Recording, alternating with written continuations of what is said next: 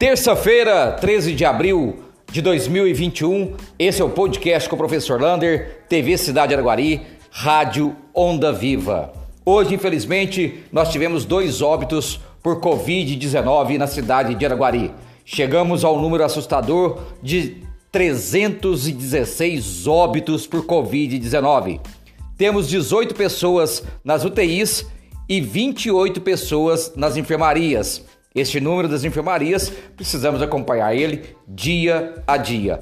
Essas 18 pessoas nas UTIs é porque a Santa Casa agora vai operar com apenas 20 leitos, por falta de médicos, enfermeiros e também do kit intubação.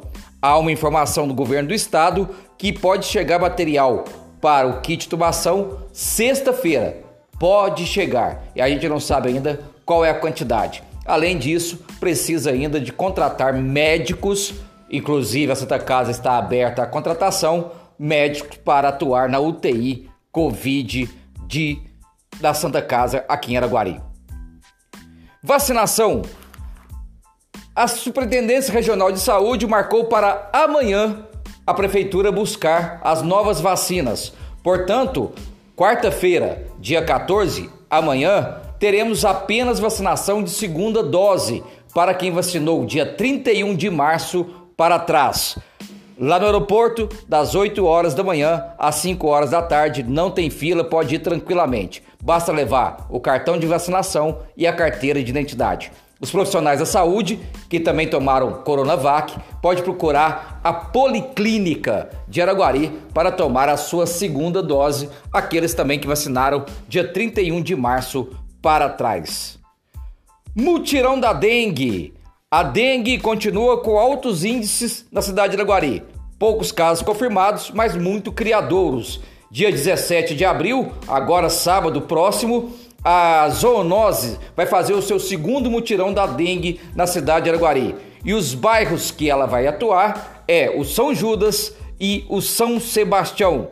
No São Sebastião vai ter a limpeza completa do bairro, né? Tanto é, as datas, né, os lotes vagos, é, tudo que o morador colocar para fora. E lá na UBS do bairro São Sebastião teremos o degômetro. O que, que é o degômetro? É aquilo que você pode trocar qualquer material que acumule água por material escolar. A limpeza será das 7h30 da manhã até 5 horas da tarde. O dengômetro das 8 horas até as 4 horas da tarde, lá na UBS do São Sebastião. No São Judas, teremos mais a limpeza com os agentes da zoonose que vão passar de casa em casa e verificar também os lotes vagos.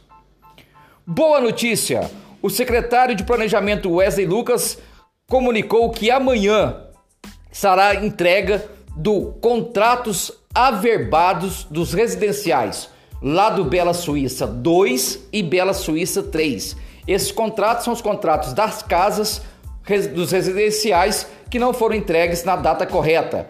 Ele fará entrega amanhã, quarta-feira, das 9 horas da manhã até as 6 horas da tarde, lá na Associação Beneficente Cristã de Araguari.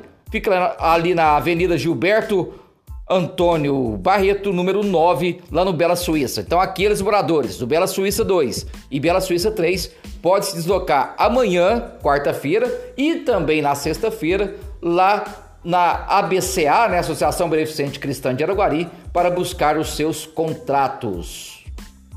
O deputado federal José Vitor fez mais uma grande ação para a cidade de Araguari.